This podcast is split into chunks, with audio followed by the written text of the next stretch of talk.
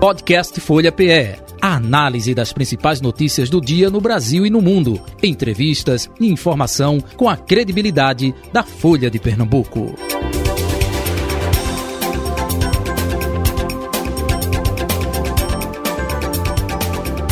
Dando sequência à série de sabatinas com candidatos e candidatas a vice-governador do estado de Pernambuco. Hoje recebendo em nosso estúdio Alice Gabino um resumo do currículo dela.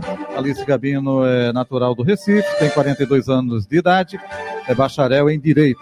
Cofundadora da Rede Sustentabilidade e coordenadora estadual de comunicação e membro da direção nacional do partido.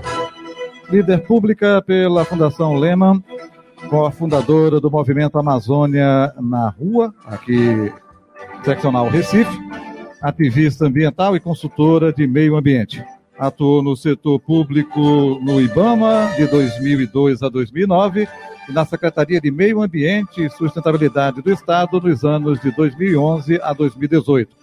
Foi candidata a deputada federal pela Rede Sustentabilidade em 2018 na sua primeira candidatura. Agora é candidata a vice-governadora pela Federação Rede Pessoal, que tem João Arnaldo do Pessoal como cabeça de chapa.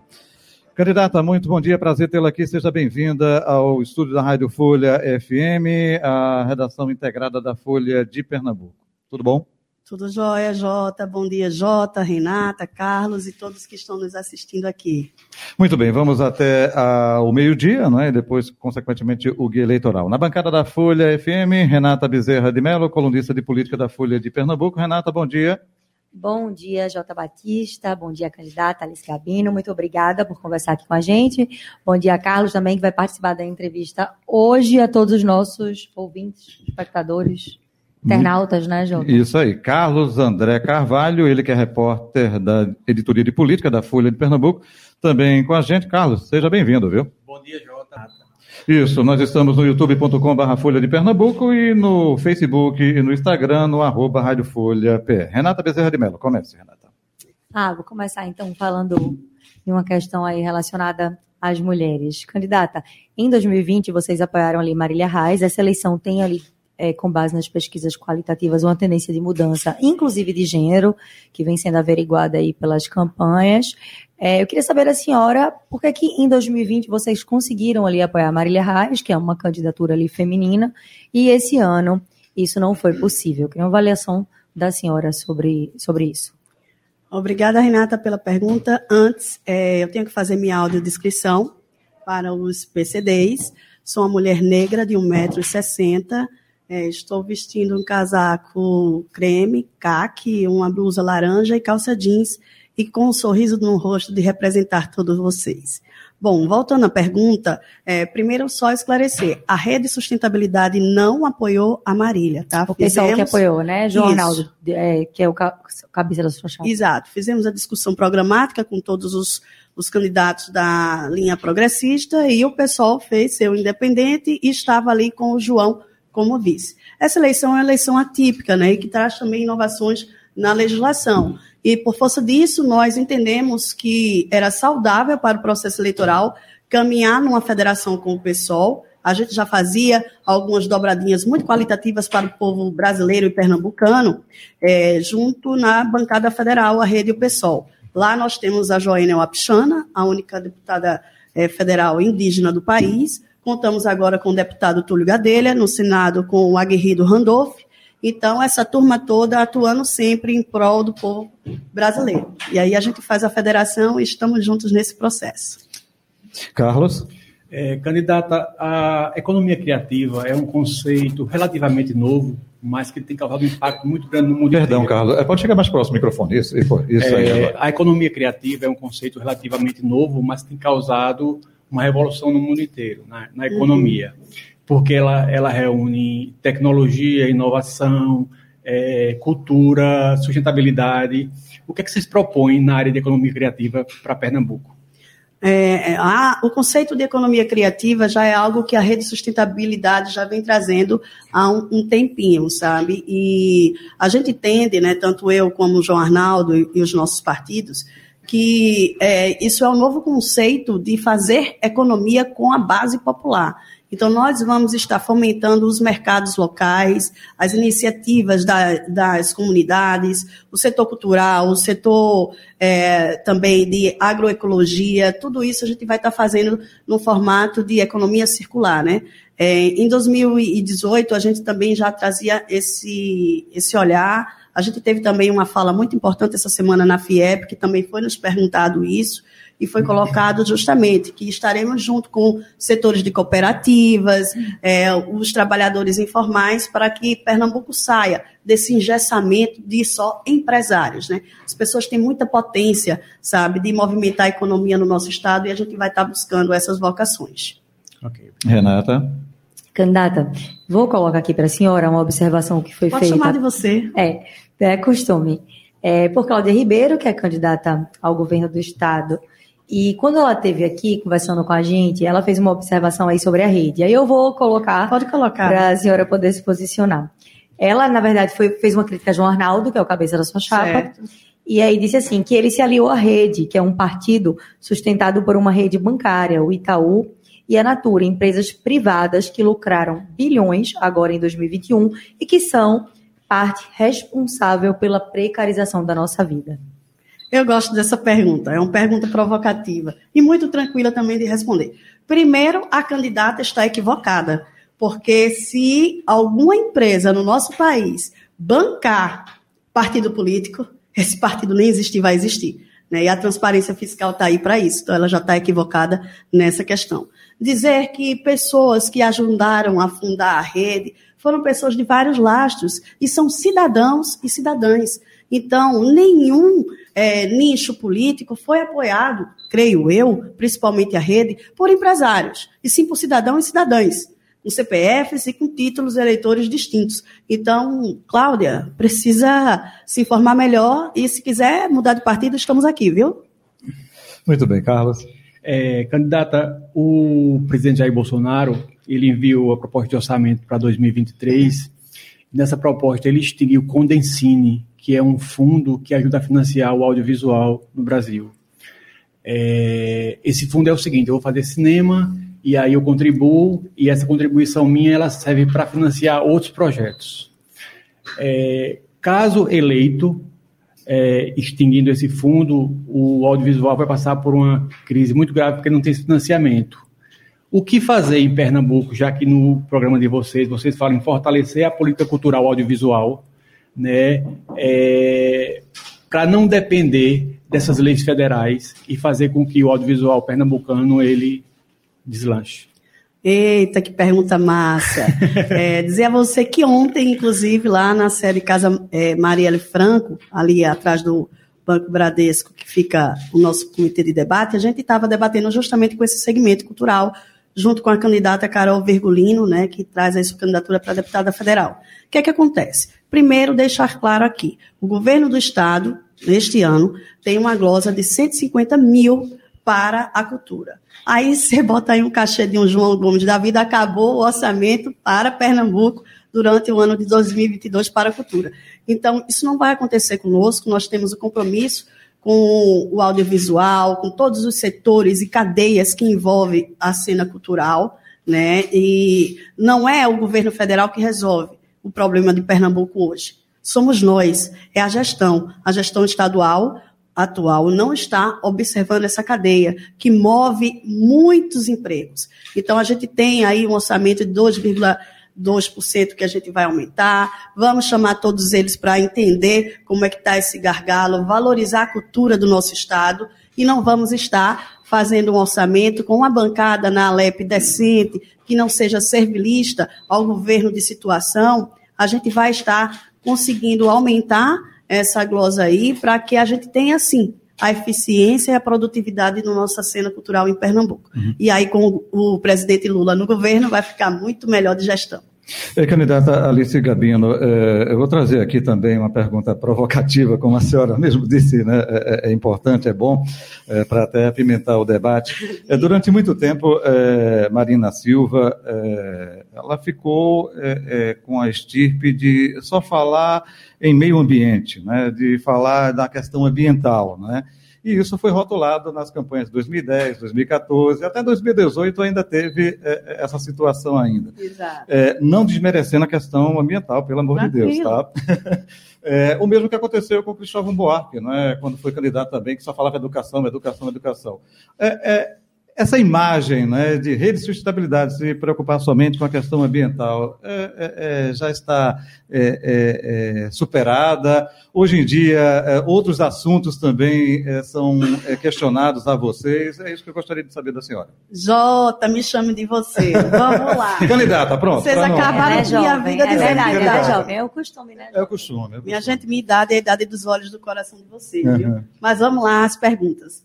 Jota, seguinte, a gente precisa primeiro traduzir o que é falar de meio ambiente, né? Existe uma vulgarização sobre esse tema. Meio ambiente é economia. Você que está em casa nos ouvindo, vocês sabem que meio ambiente não é simplesmente plantar uma, uma árvore ou cuidar de um pet. Estamos falando aqui de eficiência energética, estamos falando aqui de reuso e reutilização é, dos bens de consumo, uma nova cadeia produtiva. Então, assim, quando Marina Silva, com a Rede uhum. de Sustentabilidade e tantos outros falam sobre meio ambiente, estamos preocupados única e exclusivamente com economia, eficiência econômica e de produção.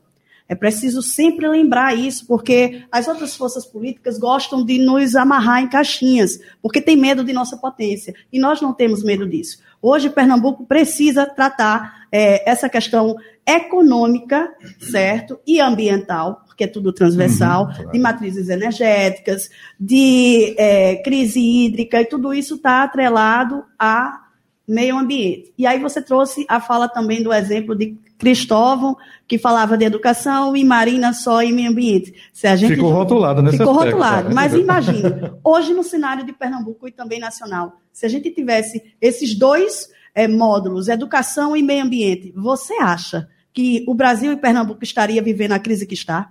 De jeito nenhum. De jeito nenhum. O governo federal tem relegado esses dois temas e hoje tanto Pernambuco como o Brasil estão sofrendo porque essas duas pastas estão sendo esquecidas e sucateadas. Então, Marina é uma visionária no seu tempo, porque entende economia, entende, sabe, de qualidade de vida e entende sustentabilidade em todos os eixos econômicos, assim é. também como a gente aqui em Pernambuco. Renata? Candidata, a senhora falou aí é, com a animação do ex-presidente Lula, é, sinal de que apoia a candidatura dele. Sim. Mas Marina Silva não deu um apoio explícito ainda, já que Jota uhum. falou em Marina, o ex-presidente Lula. Eu queria lembrar também que em 2014 o PT fez uma campanha muito dura ali e que, Sim. inclusive, botava um prato, tirando o prato ali, dizendo que Marina. Desqualificando, desqualificando na época. Né? Há uma mágoa que eu acho que, inclusive, colabora hoje para Marina não ter ainda dado esse apoio explícito ao ex-presidente Lula. Eu queria que a senhora falasse um pouquinho sobre isso, qual é a sua avaliação dessa posição que o PT teve ali em 2014, acho que nunca fizeram meia-culpa em relação a isso, não à toa há uma mágoa aí, e sobre essa não declaração ainda de apoio de Marina Lula, que seria é, bem importante no momento aí que é preciso um fator decisivo para dar alguma alteração no cenário. Bom, vamos lá. Primeiro, esse, esse tema é muito tranquilo para a gente. A gente não está aqui para passar borracha na vida de ninguém. Né? Em 2014, Marina ela foi é, protagonista do primeiro assinte de fake news. Né? E isso foi bancado por, pelo PT, por outras esferas, esquerda, direita, enfim, tudo isso que eclodiu para chegarmos na drástica situação de Jair Bolsonaro. O nosso apoio hoje ao PT se dá é, ao presidente Lula, certo? Porque entendemos que a democracia passa, sim, é, pelo presidente Lula. A eleição está polarizada, nós somos pragmáticos e responsáveis com a condução do Brasil. Dizer a você também que a rede fez uma discussão programática e consensual. Ofertamos para o povo brasileiro e pernambucano duas alternativas, que passa pelo presidente Lula e Ciro. Então, é com essas duas forças que estaremos dialogando. Tanto Marina como Heloísa Helena têm essa deliberalidade também colocada na nossa federação aqui em Pernambuco, estaremos dando apoio ao presidente Lula e nós temos certeza que não vamos estar com Jair Messias Bolsonaro no governo em 2023. Podem ficar tranquilos disso. Carlos André. Candidato, aproveitando a, a deixa de Jota aí sobre sustentabilidade, é, os candidatos têm falado muito sobre água. Sim. É, eu queria saber quais as propostas de vocês é, para a política de eficiência hídrica aqui em Pernambuco. Eita, tem candidato aí dizendo que vai ser o governador das águas, repetindo o mesmo mote de um senador que disse que ia ser o senador das águas, e não foi legal, né? Não deixou um bom legado aí pra gente. Aí você fala de eficiência hídrica e a gente lembra também da Operação Torrentes, que ainda está rendendo aí. Então a gente quer estar é, tá protagonizando é, uma gestão eficiente e não uma gestão que se envergonha ou esconde seus desmandos é, de gestão.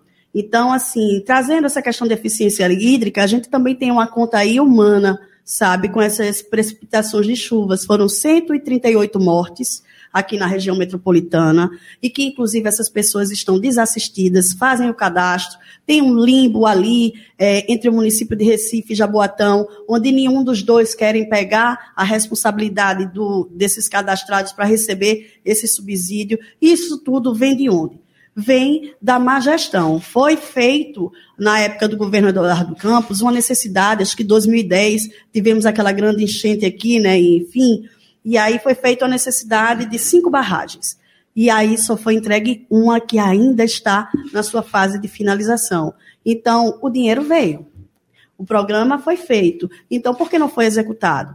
Hoje, Pernambuco tem é, 44 bi, 40, quase 44 bi e meio no seu orçamento para 2022. Destes, 44 é, é fiscal, 47 bi anual e 44 fiscal certo? Então, a gente vai estar tá realmente tendo responsabilidade fiscal com o dinheiro do, do Estado e fazendo o que tem que ser feito. Não é inventar a roda. Se eles tivessem executado as cinco barragens, vocês acham que a gente ia ter esse problema que aconteceu? A contenção ia ter é, resolvido tudo isso. Então, vamos estar colocando a mão no serviço, como alguns gostam de dizer, mas não colocam, é o comodismo, e vamos fazer acontecer o que tem que ser feito, seja na eficiência hídrica, seja nas matrizes energéticas, seja aonde tiver que acontecer a gestão eficiente. Estaremos fazendo isso. É, é candidata Alice Gabino, é, na questão da política partidária, a rede oficialmente 2015, né, uhum. foi criada.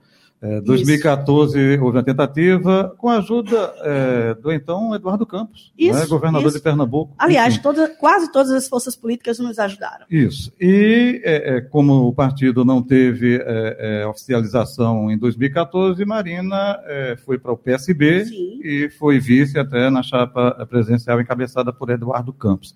Ela tem um termo muito constante que diz assim: olha, o nosso pensamento, as nossas ideias é algo programático e não união pragmático, isso, não é isso? Isso. Por que essa união não acontece aqui de vocês da rede com o PSB local? Já aconteceu, minha gente. Vocês ficam dizendo, dizendo isso. agora, nessa ah, eleição. Mas a rede, eu, eu ia até perguntar isso, Jota, porque a rede, de fato, apoiou João Campos em 2020. Eu vou explicar. Ali, Oxi, porque está em campos opostos, então. E quem, disse, e quem, disse, a vocês que a gente não gosta do PSB? A gente gosta, mas está na hora deles desocuparem para a gente sentar na cadeira, porque existe um comodismo aí, certo? eles estão é, na concentração da gestão tanto da capital quanto do Estado há um certo tempo. 16 anos, né? 16 anos, né? Ainda bem que não é 17. 16 anos. Então, assim, o que é que acontece? A gente, é, quando se acomoda, tende a não entregar mais eficiência.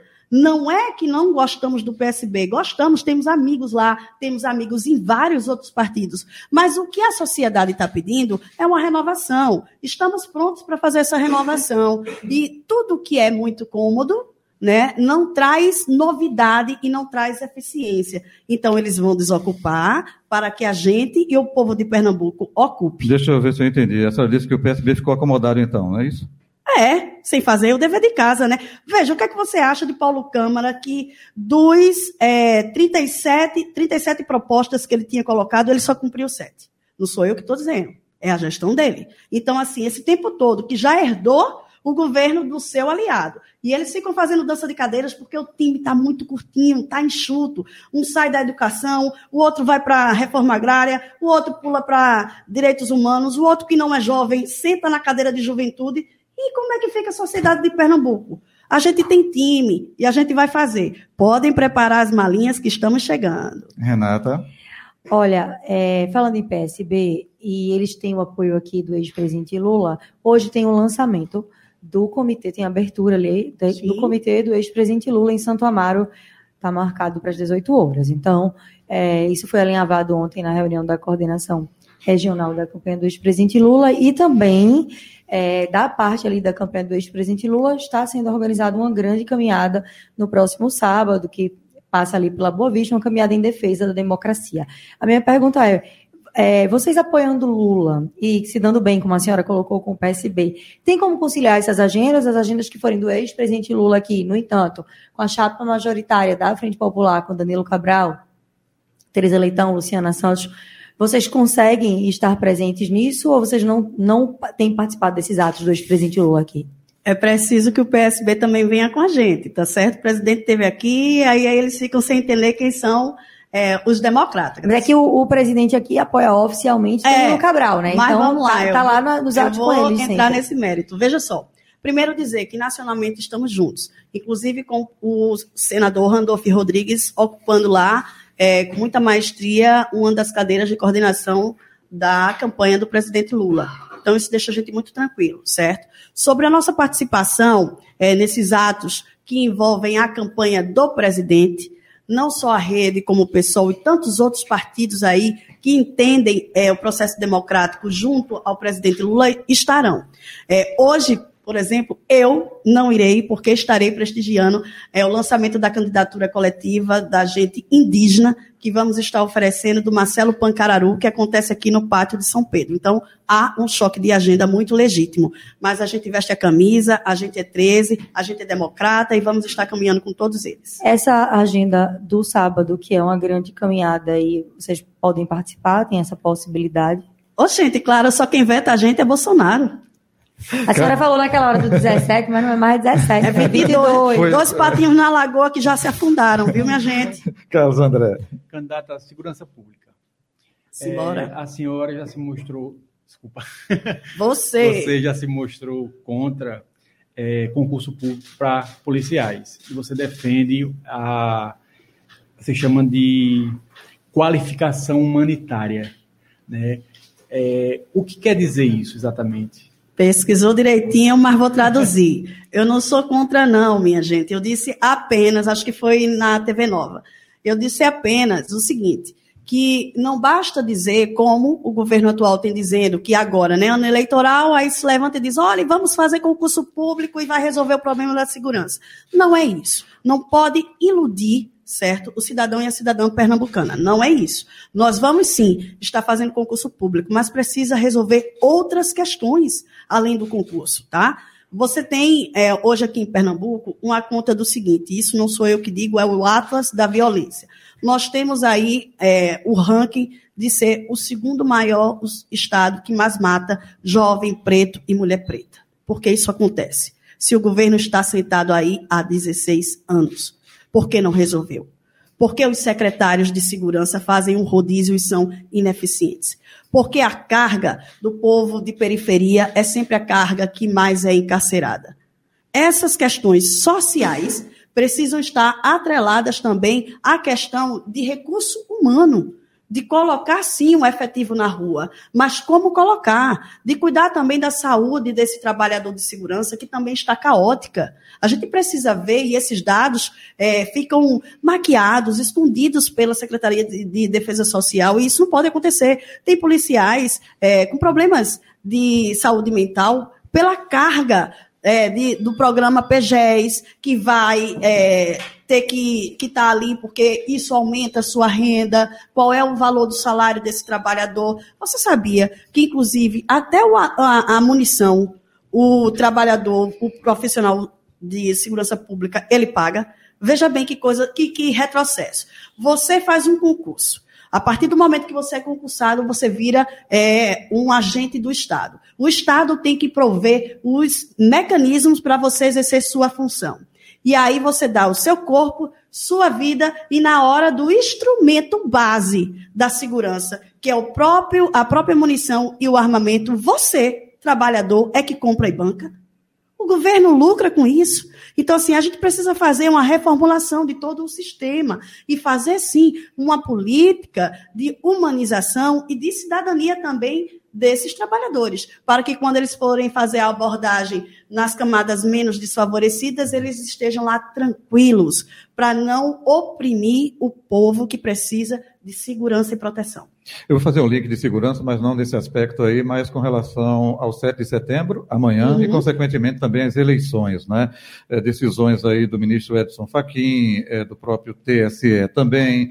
É, a gente já viu ontem caminhoneiros tentando é, furar o bloqueio lá nas, na esplanada dos ministérios. É, é, vocês da Rede Sustentabilidade estão preocupados com o 7 de setembro e, consequentemente, também com as eleições em termos do que pode acontecer nesse país ou não? Eu acho que todo partido responsável e todo agente político responsável com a democracia está preocupado. Mas não é possível que essas pessoas que, antes de serem fanáticos, de terem adoecido pelo bolsonarismo, é, eles esqueçam de ser humanos. Então, a gente tem tranquilidade que o 7 de setembro será e vai ser, não só aqui em Pernambuco, mas também no Brasil, um, um momento para a gente estar tá fortalecendo a democracia, para a gente estar tá respeitando os ideológicos de cada setor e segmento, para que a população realmente possa exercer sua cidadania. Nós estamos preocupados, sabemos desse fanatismo que vem causando mortes, né, insuflados pela fala é, irresponsável do chefe do Executivo Nacional, mas estaremos prontos e pacíficos para ocupar as ruas e para estar ali também exercendo nossa cidadania. Renata. Ô, candidata, Jota chamou a atenção aí, se a senhora se preocupa com isso, houve uma decisão aí do ministro Edson Fachin, né, né, no sentido de restringir né, essa questão dos decretos do presidente Bolsonaro, que é, acabam facilitando aí o acesso às armas. A senhora preocupa a senhora esses, esse, esses movimentos de mais, mais violência. A gente viu um militante ali do PT ser morto recentemente por outro militante Isso. que apoia o presidente Jair Bolsonaro. A senhora vê essa, essa preocupação em relação à eleição desse ano é, de forma mais alarmada? Totalmente. E isso não é só aqui. A gente viu agora o, o atentado à Cristina, né? Que, uhum. Então, assim, veja bem, se a gente não entende o porquê que as pessoas estão se sentindo à vontade para falar de ódio, para agredir e para é, hostilizar não só o processo político democrático, mas qualquer pessoa que seja antagônica ao seu bem-querer, à sua visão, a gente não vai conseguir corrigir a sociedade. Então, temos essa preocupação, acho que todos os líderes e figuras políticas que estão se colocando do, do campo da esquerda e, e progressista têm que estar atentos à sua própria segurança. Porque, infelizmente, é, Bolsonaro conseguiu adoecer a população que o segue é, e conseguiu é, trazer à tona aquilo né, que todos nós uhum. temos. É o lobo mau e o lobo do bem. Então, ele está alimentando o lobo equivocado. Muito bem, a gente vai até 59, depois a senhora tem um minuto para suas considerações finais. É, candidata, só, a senhora disse é, na entrevista que nós temos amizades, né, no PSB, nosso PSB é nosso amigo, enfim. É, em caso de segundo turno, vocês apoiariam caso o PSB chegue ao segundo turno? E até aproveitando, a senhora considera Marília Reis como uma candidatura de esquerda ou não? Bom, Marília tem que entender o que, é que ela quer, né? Não sou eu que considero ela de esquerda ou não. É, esses movimentos dela é que falam por si. Eu não vou aqui dizer quem é de esquerda ou não, porque isso é de foro íntimo e de como se coloca. Então, Marília está escolhendo o caminho dela, respeito, não sou Marília como qualquer outro candidato. Dizer... A senhora, a senhora fala movimento dela, a senhora se refere à mudança de partido para o Solidariedade? Aos aliados, aos aliados. Ela tem um bojo aí de um campo muito bolsonarista junto. Candidato ao Senado e a vice, que no caso a senhora se refere a André de Paula e Sebastião Oliveira. É, é, e também o primeiro suplente de Senado, enfim, é, é um bojo, né? E os partidos que ela está trazendo. Então, Marília precisa resolver a vida dela. Mas sobre o segundo turno, se a gente apoiaria ou não o PSB, eu te digo que é o PSB que vai apoiar a gente. A senhora tem um minuto a partir de agora para suas considerações finais. Fique à vontade. Gente, quero agradecer a vocês de estarem aqui nos assistindo, acompanhando. Convidar vocês para nos conhecer melhor. Bota lá o arroba Gabino Alice e vão descobrir melhor sobre a vice de vocês. Alice a vice e João Arnaldo Pessoal 50. Muito obrigado, sucesso na sua empreitada. Obrigado a Renata Bezerra de Mello, obrigado também ao Carlos André. Lembrando que amanhã, dando sequência à sabatina com candidatos e candidatas a vice-governador, estaremos é, não realizando a sabatina em virtude do feriado de 7 de setembro. Na próxima quinta-feira, aí sim, a nossa é, convidada é a Alessandra Vieira, do União Brasil, vice na chapa de Miguel Coelho, também do União Brasil. Vamos ficando por aqui com o nosso Folha Política, especial eleições 2022. Folha Política.